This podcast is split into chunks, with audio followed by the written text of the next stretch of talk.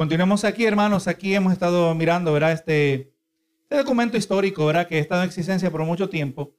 Eh, una serie de preguntas acerca de la palabra del Señor que nos obligan a meditar, aleluya, acerca de lo que nosotros creemos.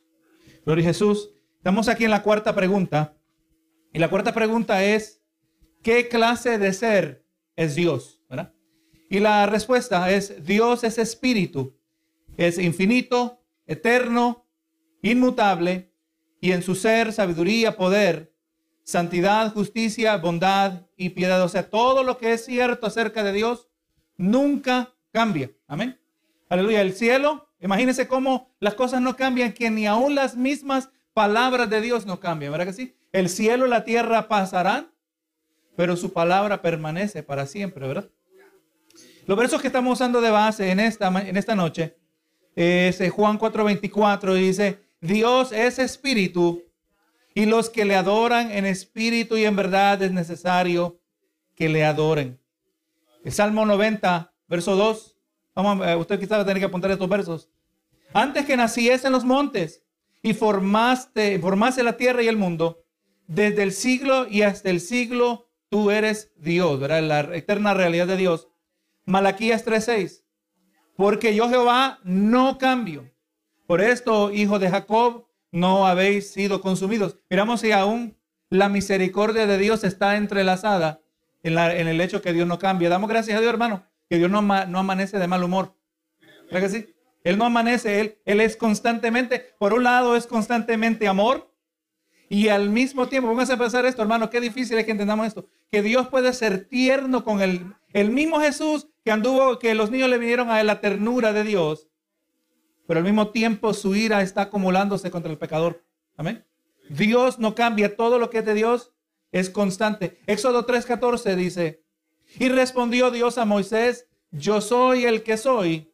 Y dijo, así dirás a los hijos de Israel, yo soy, me envió a vosotros.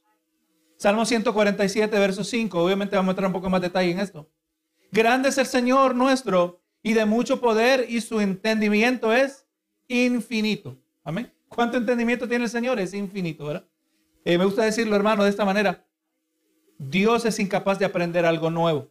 Amén. Así que cuando usted está orando, entienda esto, hermano. Cuando usted está orando, todos a del Señor, yo te pido que por favor, si pudieras hacer esto, ¿verdad? Y no hay nada malo con ello, pero entendamos que usted no está sugiriendo a Dios nada nuevo. Amén. Usted no está sugiriendo a Dios algo que no había considerado. No importa qué sincero sea usted en su petición. Al final siempre ya hemos aprendido, ¿verdad? Decimos que, se haga mi que no se haga mi voluntad, sino la tuya, ¿verdad? Así que su entendimiento es infinito. Apocalipsis 4.8 dice, y los cuatro seres vivientes tenían cada uno seis alas y alrededor y por dentro estaban llenos de ojos y no cesaban día y noche, es decir, santo, santo, santo es el Señor Dios Todopoderoso, el que era, el que es y el que ha de venir. Apocalipsis 15, 15 4.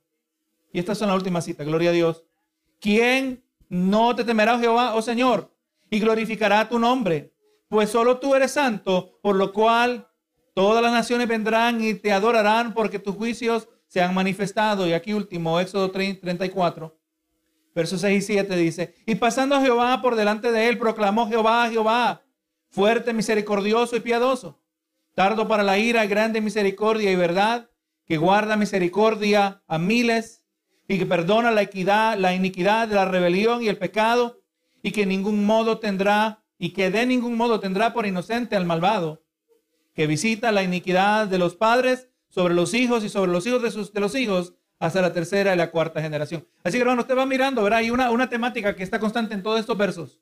Y vamos mirando que lo que vamos a estar hablando en esta, en esta noche no es algo que se saca de un versito por acá y se hace una doctrina, sino que verdaderamente es respaldado por la palabra. Y hermano, y verdaderamente recuerde, la palabra del Señor es la revelación de Dios a la humanidad. Amén. Y la máxima revelación de Dios a la humanidad se encuentra en la persona de Jesucristo y el Nuevo Testamento de quien nos habla, exactamente, ¿verdad? Exclusivamente de Jesucristo. Ahora, gloria a Dios, fue Jesús quien dijo, Dios es espíritu. Y aquí, hermano, en esta pregunta del catecismo, simplemente significa desarrollar este texto, definir la naturaleza de, ese espíritu de Dios. Dios es aquel espíritu que posee ciertos atributos, y atributos se refiere a cualidades o características que lo distinguen de todos otros seres en existencia. ¿verdad? Al decir que Dios es espíritu, estamos tratando de poner a Dios en su propia categoría. Amén. Gloria a Jesús. Y verdaderamente nosotros, póngase a pensar, eh, cuando hablamos de Dios, eh, hay muchas palabras que no aplican a nosotros. Gloria a Dios cuando hablamos acerca de los atributos del Señor. Vamos a mirar eso más adelante. Y hermano, no sería eh, correcto en decir que Dios es el único espíritu, porque Dios no es el único espíritu. La Biblia nos dice que en Hebreos 8:14 que los ángeles son espíritus ministradores, ¿verdad? Los ángeles también son espíritus ministradores enviados para el servicio y a favor de los que eran herederos de la salvación. Así que si volvemos a decir que Dios es el único espíritu, entonces eh, fracasaríamos en distinguir entre Dios y otros seres que también son espíritus. Pero cuando decimos que Dios es un espíritu, establecemos una distinción entre Él y que Él es distinto a otros seres. Miren lo que dice en 1 de Corintios 2.11. Porque ¿quién de los hombres sabe las cosas del hombre? Sino el espíritu del hombre que está en él. Dice, y así tampoco nadie conoció las cosas de Dios, sino el espíritu de Dios. Así que el pensar o saber o entender alguna actividad, eso es parte del espíritu de, un hombre.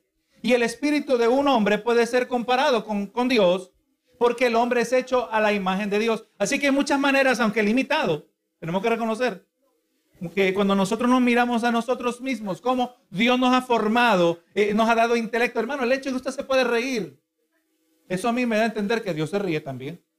Amén. El hecho que usted y yo tenemos sentimientos, Jesucristo mismo lo demostró, ¿verdad? Gloria a Jesús. Así que hay muchas cosas, como vamos a ver, que hay paralelo entre Dios, entre el hombre y Dios, porque fuimos hechos para reflejar el diseño del Señor, pero al mismo tiempo vamos a mirar que hay otras cosas que no tenemos en común con Dios. E, el, el espíritu de un hombre es no material, ¿verdad? No, no, no, no constituye de materia, no puede ser visto o sentido, ni puede ser pesado ni medido. Podríamos decir que el espíritu del hombre es como los pensamientos de un hombre, ¿verdad? Gloria a Jesús. Pero aún cuando hemos dicho todo esto, lo que podemos, todo lo que podemos decir con seguridad tenemos que reconocer que es bastante difícil brindar una definición o descripción eh, de, un espíritu. Cuando preguntamos qué es un espíritu, tenemos que admitir que no podemos contestar esta pregunta completamente. Y existe un elemento de misterio que no podemos superar. Pero el detalle más importante es que cuando confesamos que Dios es espíritu y negamos que es de materia alguna, ¿verdad? Gloria a Jesús. Es importante este detalle. Porque si Dios en particular, ¿verdad? Cuando, y, esto está bien complicado cuando agregamos la persona de Jesucristo. Eh, pero hablando de Dios antes de su encarnación, hablando de Padre, Hijo y Espíritu Santo, y antes de la encarnación del Hijo, eh, eh, hermano, tenemos que entender que Dios, si fuera hecho de materia como nosotros entendemos, Él tuviera partes. Amén. Tuviera límites. Gloria a Jesús. Pero Dios no tiene límites. ¿Habrá lugar donde Dios no esté? No existe ni el propio infierno. Amén. Allí está Dios, lo único que en el infierno no está la gracia y la misericordia de Dios. Porque Dios es omnisciente, Dios es, perdón, Dios es omnipresente. Dios está en todo lugar. Gloria a Jesús. Así que hermano, Dios no tiene partes, Dios no se puede dividir en partes. Gloria a Jesús. Dios, eh, eh, y, vamos a mirar eh, que esto se complica cuando miramos cómo la Biblia nos describe a Dios para que lo podamos entender. Pero recuerda, hermano, Dios en el sentido general, y estamos excluyendo a la persona de Jesucristo, porque la persona de Jesucristo es la parte visible de Dios. Amén. Pero antes de su encarnación, tenemos que reconocer, y cuando la palabra nos habla del Padre, la palabra nos deja saber, hermano, que Dios es invisible, Dios Padre es invisible. Miren lo que dice Juan 1.18 y lo mismo dice Primera de Juan 4.12, dice, a Dios nadie le vio jamás el unigénito Hijo que está en el seno del Padre, Él le ha dado a conocer. Estamos hablando, gloria a Dios, eh, gloria a Jesús, que Jesús es la revelación del Dios que es invisible. Y es un pecado, como es contrario al segundo mandamiento, tratar de hacer a Dios visible por medio de alguna clase de estatua, ¿verdad? Como está prohibido en Éxodo 20, verso 4. Y ahora, hermano, viene el profeta Isaías y hace una pregunta. Te aparece en Isaías 40, 18. ¿A qué pues haréis semejante a Dios? ¿O a qué imagen le, le, le compondréis? Y en el verso 26 él contesta la pregunta, su propia pregunta. Dice, levantad en alto vuestros ojos y mirad quién creó estas cosas. Hermanos, la única manera que el ser humano puede ver a Dios es de manera indirecta. Dios en su creación, Dios en nosotros mismos ha dejado tantas cosas que reflejan a Dios, ¿verdad? Pero es una reflexión, como una persona que se mira en un espejo. Usted puede verse en el espejo y tiene una aproximación de la realidad, pero el espejo no es la realidad. Amén. Simplemente refleja, simplemente, aleluya, quizás señala a lo que es real. Así también, hermano, nos Dios en la humanidad. Usted sabe, hermano, que hay gente que tiene una religión que creen que uno debe adorar la naturaleza porque la naturaleza es Dios. No, no, gloria a Dios. La naturaleza es la creación de Dios. Amén. La naturaleza es aquello que Dios hizo para reflejar, no es Dios mismo. Amén. Gloria a Dios. El Dios personal se ha revelado a través de su creación. Y solo podemos verlo mientras aprendemos a ver su reflejo en las cosas que Él ha hecho. Así que hermano, miramos nosotros la creación de vez en cuando. ¿Cuándo fue la última vez que usted tomó una hoja de un árbol? Y aleluya, todo el tiempo las pisoteamos cuando están en, la tierra, ¿verdad que sí? Pero usted se detiene a mirar, oye, mire, mira, mira cómo fue diseñada esta hoja. Amén. Mira cómo eh, el diseño y cada hoja, ¿por qué Dios hizo variedad? Usted conoce los árboles por la clase de hoja, ¿verdad que sí? Usted inmediatamente sabe, ese es un árbol de mango. Ese es el árbol de tal cosa, basado en las hojas, basado también en las flores. Gloria a Jesús. Una variedad. Vamos mirando todo esto. Cuando vamos viendo la variedad, una variedad que nosotros ni podemos imaginar, nos dice Dios es creativo. ¿Verdad que sí? Nos, nos deja saber algo acerca de Dios. Pero que tenemos que aprender a verlo. Tenemos que aprender a ver aquello que Dios nos ha mostrado de manera indirecta. Y cuando comparamos a Dios con el hombre que hizo a su imagen, aquí podemos ver dos cosas. Primero miramos que Dios es completamente diferente al hombre.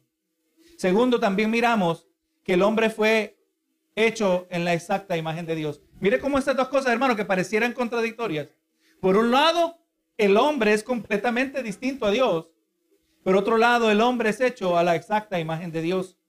Y pues lo que queremos aprender en esta parte del estudio es cómo eh, esta pregunta nos enseña a pensar en Dios en estas dos maneras. Gloria a Dios. Notemos que Dios tiene ciertos atributos, ciertas características o cualidades que Él no comparte con el hombre. O sea, por ejemplo, Dios es infinito, pero el hombre no es infinito. Dios es infinito, pero el hombre no es infinito. Dios es eterno, pero el hombre no es eterno. Dios es inmutable, pero el hombre no es inmutable. Esos son los atributos que se llaman los atributos incomunicables. Amén. Y si Dios, uno de esos atributos como el hecho que Él es infinito, que es eterno, por definición, eterno, algo que no tiene principio, alguien que no tiene principio, alguien que no tiene fin. Hablando, hablamos de Dios. Hay gente que dice que Jesús fue creado y que al haber sido creado, eventualmente por su obediencia se le fue otorgado un estatus de Dios y, y Dios, Padre, lo hizo Dios a Jesús. No, no, no puede ser Dios si fue creado porque solo Dios es eterno. Y si fue creado, no es eterno porque tuvo principio. Amén. Ya automáticamente, ya se descalifican todas estas teorías. Si decimos que el Hijo es Dios, tenemos que reconocer que Él es preexistente, Él es, Él siempre ha sido. Y por eso cuando Jesús le dijo al pueblo, yo soy. Antes que Abraham fuese, yo soy. Él estaba señalando a Israel que recordaran las palabras que Jehová le dijo a Moisés. ¿verdad? Miles de años atrás. Que, aleluya, yo soy el que es existente. Eh, eh, hermano, el que tiene la habilidad de ser. Dios no depende de nadie. ¿Sabe que esos falsos maestros que están saliendo en la televisión están diciendo que Dios hizo al hombre porque necesitaba, necesitaba a alguien a quien amar? Dios no necesitaba a quien amar. Ya en la perfecta Trinidad ya había amor. El Padre ama al Hijo, el Hijo ama al Padre, el Espíritu Santo. Los tres se aman. Amén. Aleluya. Dios es amor sin el hombre. Dios no tiene necesidad de, nada. Por lo tanto, hermanos, hay atributos de los que Dios eh, describen a Dios que solo le pertenecen a Dios. Él, lo, esto, él, no, él no da estos, estos eh, atributos al hombre, pero los retiene para sí solo. Pero también notamos, hermano, que hay ciertos atributos que sí comparte con el hombre. Y por ejemplo, cuando miramos antes de la caída, eh, Dios le dio al ser humano la, la capacidad de ser, le dio sabiduría, le dio la habilidad de ser santo, tener un cierto poder, gloria a Jesús, etc. Y esos son los atributos que son llamados comunicables, ¿verdad? Atributos que son comunicables porque Dios se los otorgó al hombre para que pudiese reflejar a Dios. Y es ahí, hermano, eso es lo que nos distingue a nosotros. Amén. Nosotros, recuerde, del momento que Dios nos rescata, el momento que Dios nos salva, Dios nos ha consagrado para Él. Nosotros somos santificados. Amén. Ahora nosotros somos distintos. Y, no, no, vemos a lo largo del Antiguo Testamento y a lo largo del Nuevo, donde Jesús dijo, sé santos porque yo soy santo. Amén. Es más, eh, eh, eh, y, este detalle merece, y cuando lleguemos ahí vamos a mirar la carta de Juan, dice, sed perfectos como vuestro Señor es perfecto. Amén. O sea, el Señor nos está rayando una línea alta, un estándar, una norma a la cual nos tenemos que medir. Tenemos que reflejar a Dios en sus atributos comunicables, aquellos que Dios nos ha comunicado o nos ha transferido, vamos a decir así, ¿verdad? A nosotros, gloria a Dios, eh, los otorgó para que pudiéramos reflejar a Dios. Pero ahora nos introducimos a, un, a un, algo un poquito más difícil y a un y más importante detalle. Nos damos cuenta que cuando hablamos de los atributos comunicables, debemos recordar que existe una diferencia entre Dios y su imagen, por cuanto Dios posee todos esos atributos en un sentido superior que el hombre podría eh, poseer. Usted sabe, hermano, que los mormones, los mormones tienen una creencia tan errada. Ellos creen que el ser humano, si obedece todo lo que se le enseña al mormón, un día serán dioses de sus propios universos, igual que el Dios es el Dios de este universo. Amén. Pero Jesús. Pero realmente, hermano, aquí eh, eh, eh, Dios está diciendo que no hay otro Dios como Él. Amén. No hay otro, Él es distinto, Él es, él es sublime, es alto, es elevado, Él es superior. si hay santidad, Dios es la norma de santidad. Si hay bondad, Dios es la norma de bondad. Si hay amor, Dios es la, la definición. Yo no puedo definir el amor basado en otros hombres, yo tengo que compararlo con Dios. Benito Jesús. Y así que, aunque sí hay ciertos atributos que Dios nos comunica a nosotros, que Dios comparte con nosotros, jamás nosotros la podremos poseer a la misma escala, al mismo nivel que Dios. Es imposible. Es imposible, gloria a Jesús.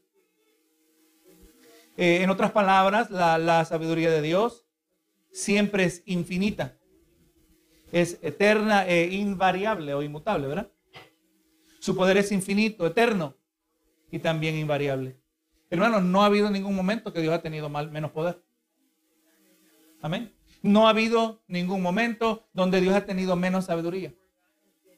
Y eso a mí me trae satisfacción y me trae regocijo. La palabra dice, ¿verdad? Que, que, nosotros no, no nos equivoquemos, que Dios no puede ser burlado, ¿verdad que sí?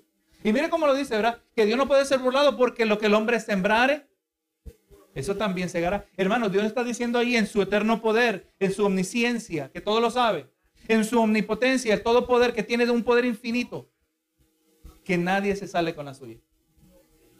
Que ni uno, ni uno se escapa. Recuerden el Salmo 73.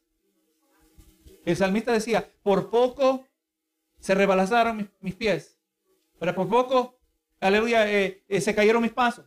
Está diciendo el salmista, porque vio la prosperidad de los impíos.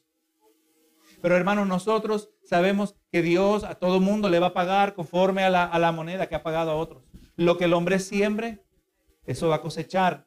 Y es importante, hermano, que entendamos los atributos de Dios. A Dios no se le escapa nada, hermano, nada. Nada, absolutamente nada. Aleluya. Y por eso que tenemos que tener este, este concepto elevado acerca de Dios. Que entendamos cómo Dios nos presenta a Dios de manera elevada. Mientras que la sabiduría del hombre o el poder del hombre es, siempre es finito, temporal y variable, ¿verdad que sí? Hemos visto a lo largo de la historia de la humanidad diferentes naciones, que se han levantado líderes que han hecho estragos y han derrotado a sus enemigos y, eh, eh, se han sido tiránicos sobre la población, pero eventualmente ese hombre poderoso e intimidante se pone viejo. Y con la vejez, es la realidad que vamos reconociendo, viene la debilidad, ¿verdad que si la fuerza se acaba? Dios le ha puesto límites. ¿Sabe, hermano, cuántas veces yo me acuerdo? Me viene el pensamiento, cuando viene el sueño, que a uno lo vence. Dios te dice, te le está recordando, tú no eres Dios. Tienes que irte a dormir. Todos los días, Dios nos recuerda, tú no eres Dios. Tú no eres el resuelve problemas. La vida va a marchar hacia adelante, estés tú presente, estés tú consciente, estés tú o no estés tampoco. Tengo que irme a dormir. El hombre más poderoso, con la mayor influencia en este planeta, también se tiene que ir a dormir y nos colocamos en un estado vulnerable, ¿verdad que sí? Y pues tenemos que poder decir, en paz me acostaré y ahí mismo dormiré. O sea, yo entiendo que hay, estoy vulnerable, hay peligro cuando estoy dormido. Pero de ahí me recuerda la palabra, y no se dormirá el que te guarda. Sí, yo, yo tengo que, yo no puedo tener atención. No puedo, aunque quisiera, me estoy durmiendo. Porque no soy Dios. El, el problema me voy a esperar mañana y va a estar también el problema mañana. Pero Dios es el que no se duerme, no yo. Hay gente que piensa, hermano, que por mantenerse despierto. No, no, hermano, tenemos que ir a dormir. Usted, usted no sirve para mucho. Por no decir que no sirve para nada si usted no descansa. Hermano, del momento que usted descansa, sus oraciones ya en la mañana es diferente. Su mentalidad está clara. Gloria Jesús. O sea, una nueva perspectiva. ¿Por qué? Porque es el diseño de Dios. Así que el Señor, recordando, Dios no tiene límites, pero el Señor continuamente nos deja saber que nosotros sí tenemos límites. Y hermano, tenemos que estar satisfechos con esa distinción. Así lo hizo Dios. Gloria a Jesús. Así que hermano, pues miramos, ¿verdad? Dios no tiene límites, límites. Pero ahora vamos a hablar aquí de una palabra que ya la hemos hablado en el pasado. Pero no siempre la usamos, pero es importante.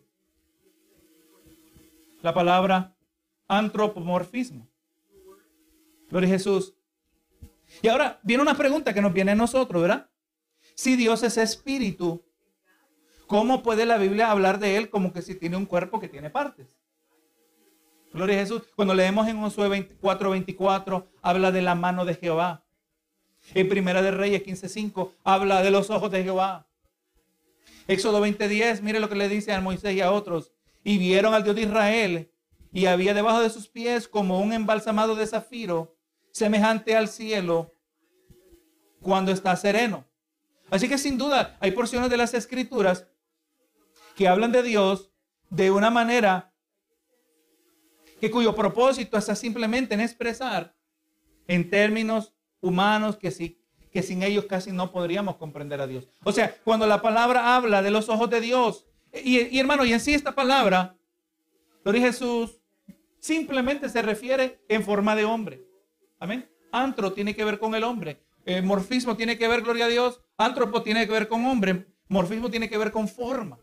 O sea, Dios se nos describe en forma de hombre, pero no es que Dios necesariamente tiene forma de hombre. Cuando la palabra nos habla de los ojos de Jehová, nosotros, aunque no tengamos que reconocer que hay ojos físicos, pero entendemos que Dios puede ver. Amén.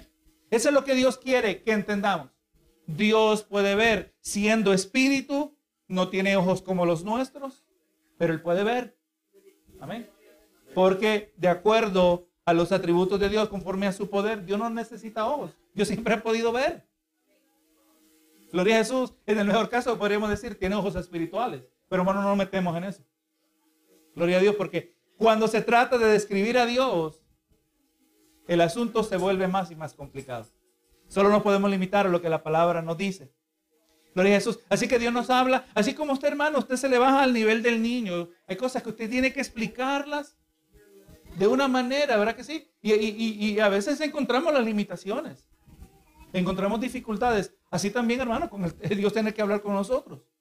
Pero muchas de estas referencias se enfocan en la apariencia de Dios en forma humana y son verdaderas descripciones de lo que la gente vio. O sea que hay momentos que sí Dios, y estamos hablando ahora todo esto antes de la aparición de Jesucristo, ¿verdad?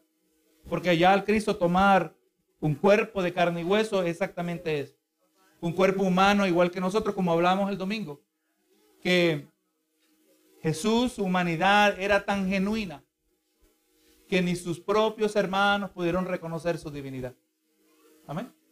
Pónganse a pensar eso. Cómo Dios había limitado, Dios hijo, había limitado la expresión de su gloria en un cuerpo humano que ni sus propios hermanos que crecieron con él ni creían que él era el Mesías hasta después de su resurrección.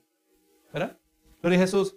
Pero cuando estamos hablando aquí en términos generales, antes de la encarnación de Cristo, y en particular ahora aquí podemos hablar específicamente del Padre, Dios, aleluya, eh, no, Dios Padre no, con, no participa de una naturaleza física como nosotros. Y hermano, y ahora por un lado, debemos entender la razón, así como los ángeles que ya miramos que son espíritus, estamos de acuerdo, ¿verdad? Los ángeles, si usted acepta que los demonios son espíritus, tiene que aceptar que los ángeles, porque los demonios simplemente son ángeles caídos. Los ángeles buenos y los ángeles malos, todos son, pero ellos también pueden tomar una forma y apariencia humana. Amén. Aleluya. Y así como lo hizo Cristo en el periodo del Antiguo Testamento, lo que se llama y estas son palabras simplemente para que entendamos, ¿verdad? Que, que existen estos conceptos.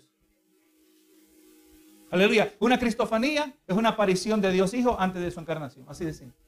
Y cuando leemos en el Antiguo Testamento, el ángel de Jehová. Estamos hablando de eso mismo el domingo, ¿verdad que? Jesús. El ángel de Jehová que aceptaba la adoración. Él todavía no había tomado un cuerpo humano como lo vemos en el Nuevo Testamento. Y así, hermano, por supuesto, eh, nuestro Señor Jesús es Dios y sin embargo también, por cuanto tiene verdadera naturaleza humana, ahora Él sí tiene manos, tiene pies.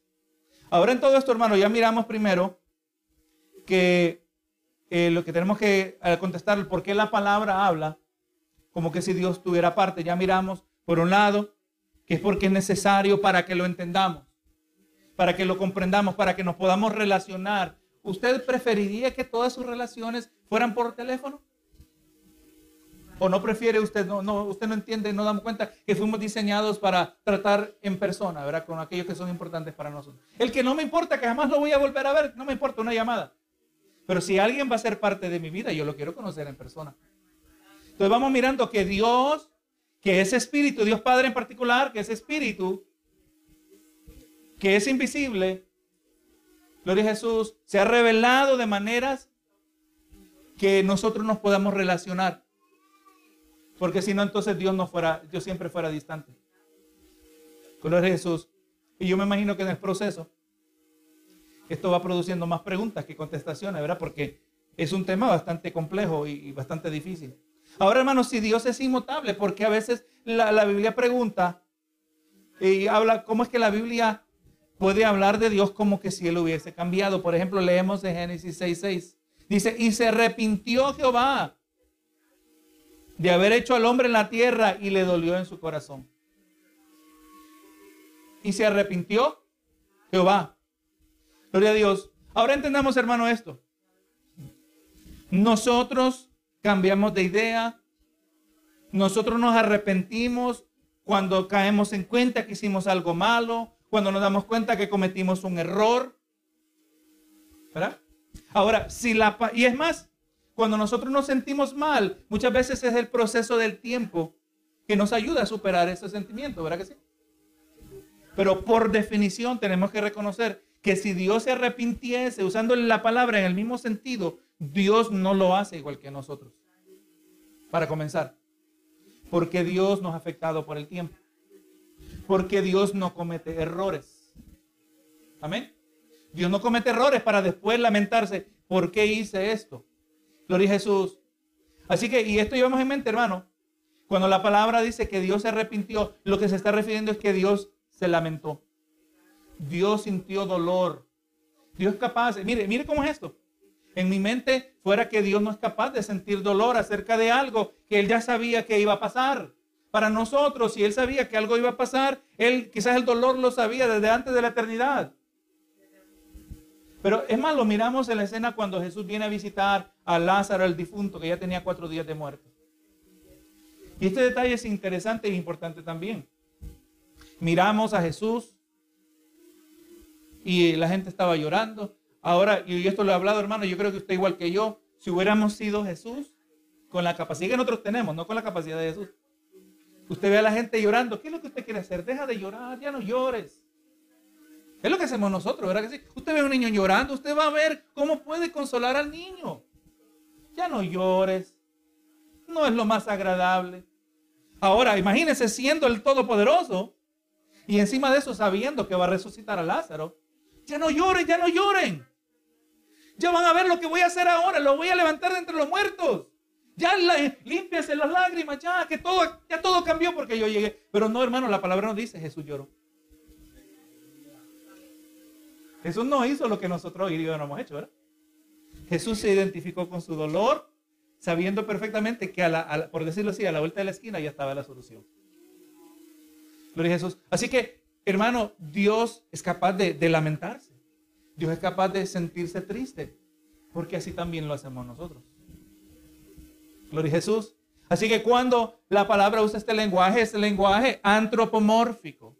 Eh, que, lo, coloca a un nivel humano para que lo podamos entender que si Dios se sintió mal, que se sintió mal de, de haber hecho al hombre, porque el hombre, y además lo continúa diciendo, y le dolió en su corazón.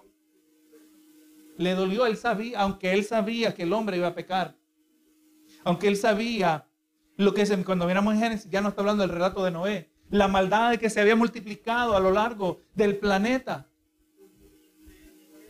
Y aún así esto no cambió la realidad de que le, le dolió en su corazón. Ahora, cuando el hombre se arrepiente, él cambia de idea.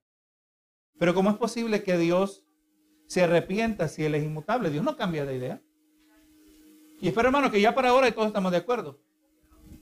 El Dios que todo lo sabe, desde la eternidad, todo lo decidió desde la eternidad. Ya sabemos que Cristo fue el Cordero inmolado antes, desde antes de la creación del mundo. No es que estaba Dios Padre y Espíritu Santo y mira cómo pecó Adán, ¿qué vamos a hacer? No, no, ya, ya todo estaba, el plan de salvación ya estaba antes de aún haber Dios creado el universo. O sea, todos los asuntos Dios los decide desde la eternidad y tiene cierta lógica, tiene sentido. Ahora, nosotros nosotros no vamos a pretender que el que Dios lo sabe, el Dios que lo sabe todo, ahora voy a venir a yo a decirle, mira, te voy a dar un dato de información, Señor, que te va a hacer cambiar de tu manera de pensar. ¿Verdad que sí? Suena un poco. Pero Jesús, mira, Señor, a un dato que no habías considerado es la sinceridad de mi corazón. No, no, hermano, Dios ya la había considerado. Yo ya había considerado mi oración desde antes que yo la tuviera. Dios había considerado mi oración desde antes que yo existiera. Dios había considerado mi oración antes que existieran mis antepasados. Por lo tanto, aleluya, usted su trabajo es de, pedirle al Señor. Vamos a pedirle al Señor. Vamos a pedirle, pídele Señor. El Señor dice que le pidamos. Pero entendamos como nosotros no vemos todas las cosas. Tenemos que reconocer que no siempre sabemos pedir bien. Y nosotros en la oración, yo, Señor, es que soy tan sincero. Yo sé que basado en mi sinceridad el Señor me va a escuchar. No, y indudablemente, hermano, Dios mira la sinceridad del corazón. Pero sepa que ese no es el factor único que Dios usa para determinar si Él va a contestar la petición o no. Mire, si alguien tenía oraciones y peticiones sinceras, era el apóstol Pablo. El hombre que estaba tan conectado con Dios que en medio de la prisión escribió la carta del gozo. ¿Recuerda la epístola a los filipenses, verdad? un hombre muy en comunión con Dios. Y él le pide al Señor, Señor, este guijón en la carne. El siervo de Jehová que me abofetea, no sabemos exactamente a qué se refiere. Y Señor, quítamelo. Y en tres ocasiones le pidió, ¿usted cree que tenía fe, que tenía fe Pablo? Claro que sí. ¿Usted cree que él era sincero acerca de, que él quería que Dios le quitara esto? ¿Y qué le dijo Dios? Dios le dijo, no, bástate de mi gracia. Mi poder se perfecciona en tu debilidad. No es que Dios no considera lo que nosotros sentimos, pero Dios está mirando otras cosas que nosotros no estamos mirando. Gloria a Jesús. Así que hermano, Dios no cambia de manera de pensar. Ahora, la respuesta que vamos mirando, ¿verdad? Porque pareciera que si Dios cambia en su sentir, cuando el hombre se arrepiente, el hombre cambia de idea. Si Dios es inmutable, Dios no puede cambiar de idea. Ahora, la manera que reconciliamos estas dos cosas es que cuando la Biblia habla de esta manera acerca de Dios, primero se nos dice que es el hombre quien verdaderamente cambió. O sea, si el hombre cambia en su actitud o relación hacia Dios, el cambio original viene de, en el hombre mismo. Pero ahora también el cambio del hombre, Dios tiene que ajustar su trato hacia el hombre, ¿verdad que sí? O sea, el que cambia verdaderamente es el hombre. Él cambia en actitud y ahora también Dios también ajusta su trato. Y el cambio no es ciertamente en Dios, pero en el hombre, porque Dios siempre es santo.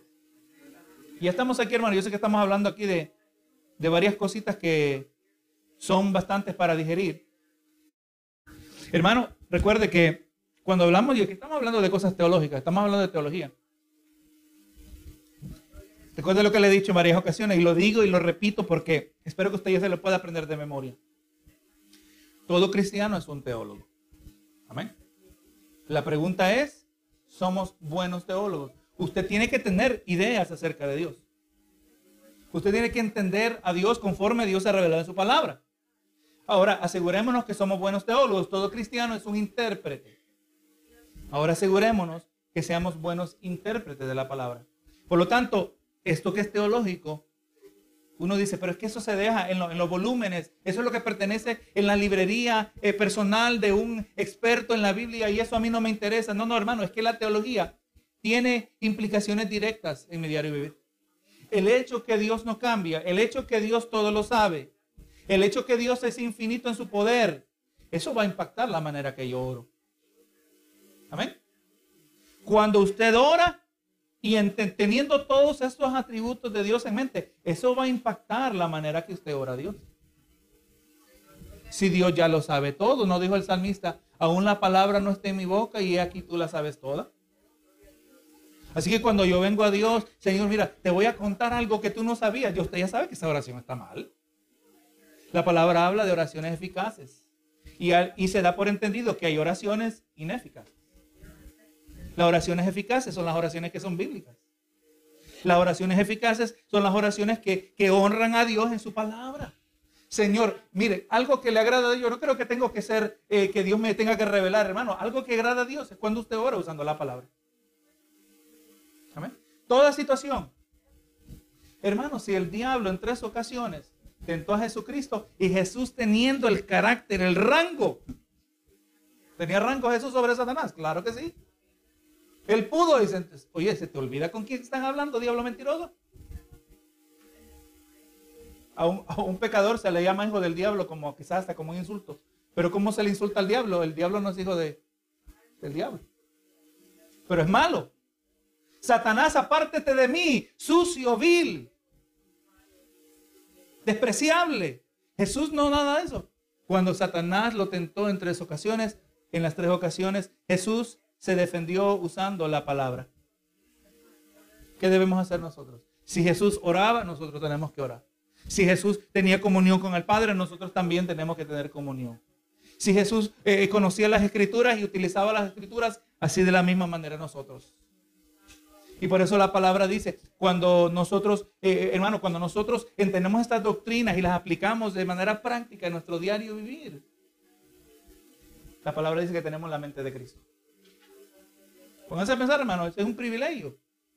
No, no que tenemos toda la mente de Cristo, pero tenemos acceso a la mente de Cristo.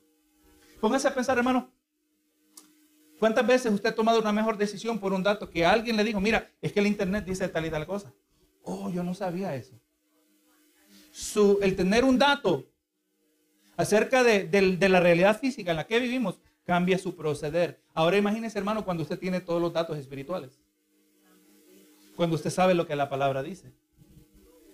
¿Verdad que sí? Aleluya. O sea, me voy a ir a dormir, pero me viene el salmo, dice, no se dormirá el que te guarda. Así que me voy a dormir y no voy a tener miedo.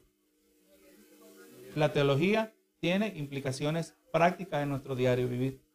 Por esto es importante, y le voy a decir, hermano, lamentablemente es el caso de muchos creyentes de muchos creyentes que nunca logran conocer a Dios de esta manera. Se quedan atorados y nunca participan de aquello que Dios ha revelado acerca de sí mismo. Es que Él ahora es confrontado. Solo cuando el hombre peca es confrontado con la ira santa de Dios, que Dios siempre ha tenido contra el pecado. Hermano, vamos mirando, hermano, y, y aquí varias cosas que la palabra nos va mostrando. El pecador parece que en el momento se sale con la suya. No, no, hermano, el pecador está acumulando ira. Amén. Está acumulando ira. Recuerde las palabras que, que Jehová le habló a Abraham. Le dijo, esta tierra de los cananeos se la voy a dar a, a ti a tu descendencia. Pero todavía no, porque su maldad no ha llegado. ¿Se acuerda la palabra que usa? No ha llegado a su colmo. Dios tiene límites, hermano. Su paciencia no es infinita. Su misericordia no es infinita hacia el que no se arrepiente. Tiene límite y eventualmente la misericordia hay una línea que se, que se raya y esa misericordia tiene que ceder el lugar a la justicia de Dios. Y está diciendo los cananeos, y, sabemos nosotros que esto ocurrió por, por cientos de años, ¿verdad? Esto no vino hasta después que Israel se había multiplicado en Egipto. Pero la maldad del cananeo llegó al colmo. ¿Verdad que sí? Importante contextualizar las conquistas de Israel. Oye, pero mataron los, eh, la gente en Jericó, mataron a todo el mundo. Pero ¿por qué Jehová es tan violento? ¿Por qué No, hermano, Dios estaba trayendo juicio. Y aún en Jericó, una mujer encontró misericordia. Siempre me confundo cuál de las dos era. O se me olvida. ¿Era Raab? Raab, era gloria a Dios. Esa mujer y su familia encontraron la misericordia de Dios. Mire cómo es el Señor, hermano, en una ciudad, y es más, y qué, triste es que la misma Raab reconoció que, que en su ciudad tenían temor acerca de Jehová. La reputación de Jehová con el pueblo, aleluya, le seguía. Ellos sabían que él destruyó a los enemigos, a los egipcios, los destruyó en el mar. ¿Cómo lo sabían, hermano? No había internet, no habían textos, pero lo sabían. Y tenían miedo, y esa gente siguió teniendo miedo, pero no se arrepintió excepto Raab y su familia. Y lo interesante acerca de Raab, que Raab se casó con un hombre, un israelita llamado Salmón, y Salmón es uno de los antepasados de David, David es uno de los antepasados de Jesucristo. Mire cómo es el Señor, ¿verdad? Cómo Dios no hace excepción de personas. Yo, si yo soy una persona importante, yo no quisiera que hubiera gente corriente en mi antepasado, ¿verdad que sí? Yo quiero gente de prestigio si fuera, si lo usáramos usando la mentalidad humana. Pero mire cómo es el Señor, cómo nos mira a nosotros cuando nos arrepentimos, ¿verdad que sí?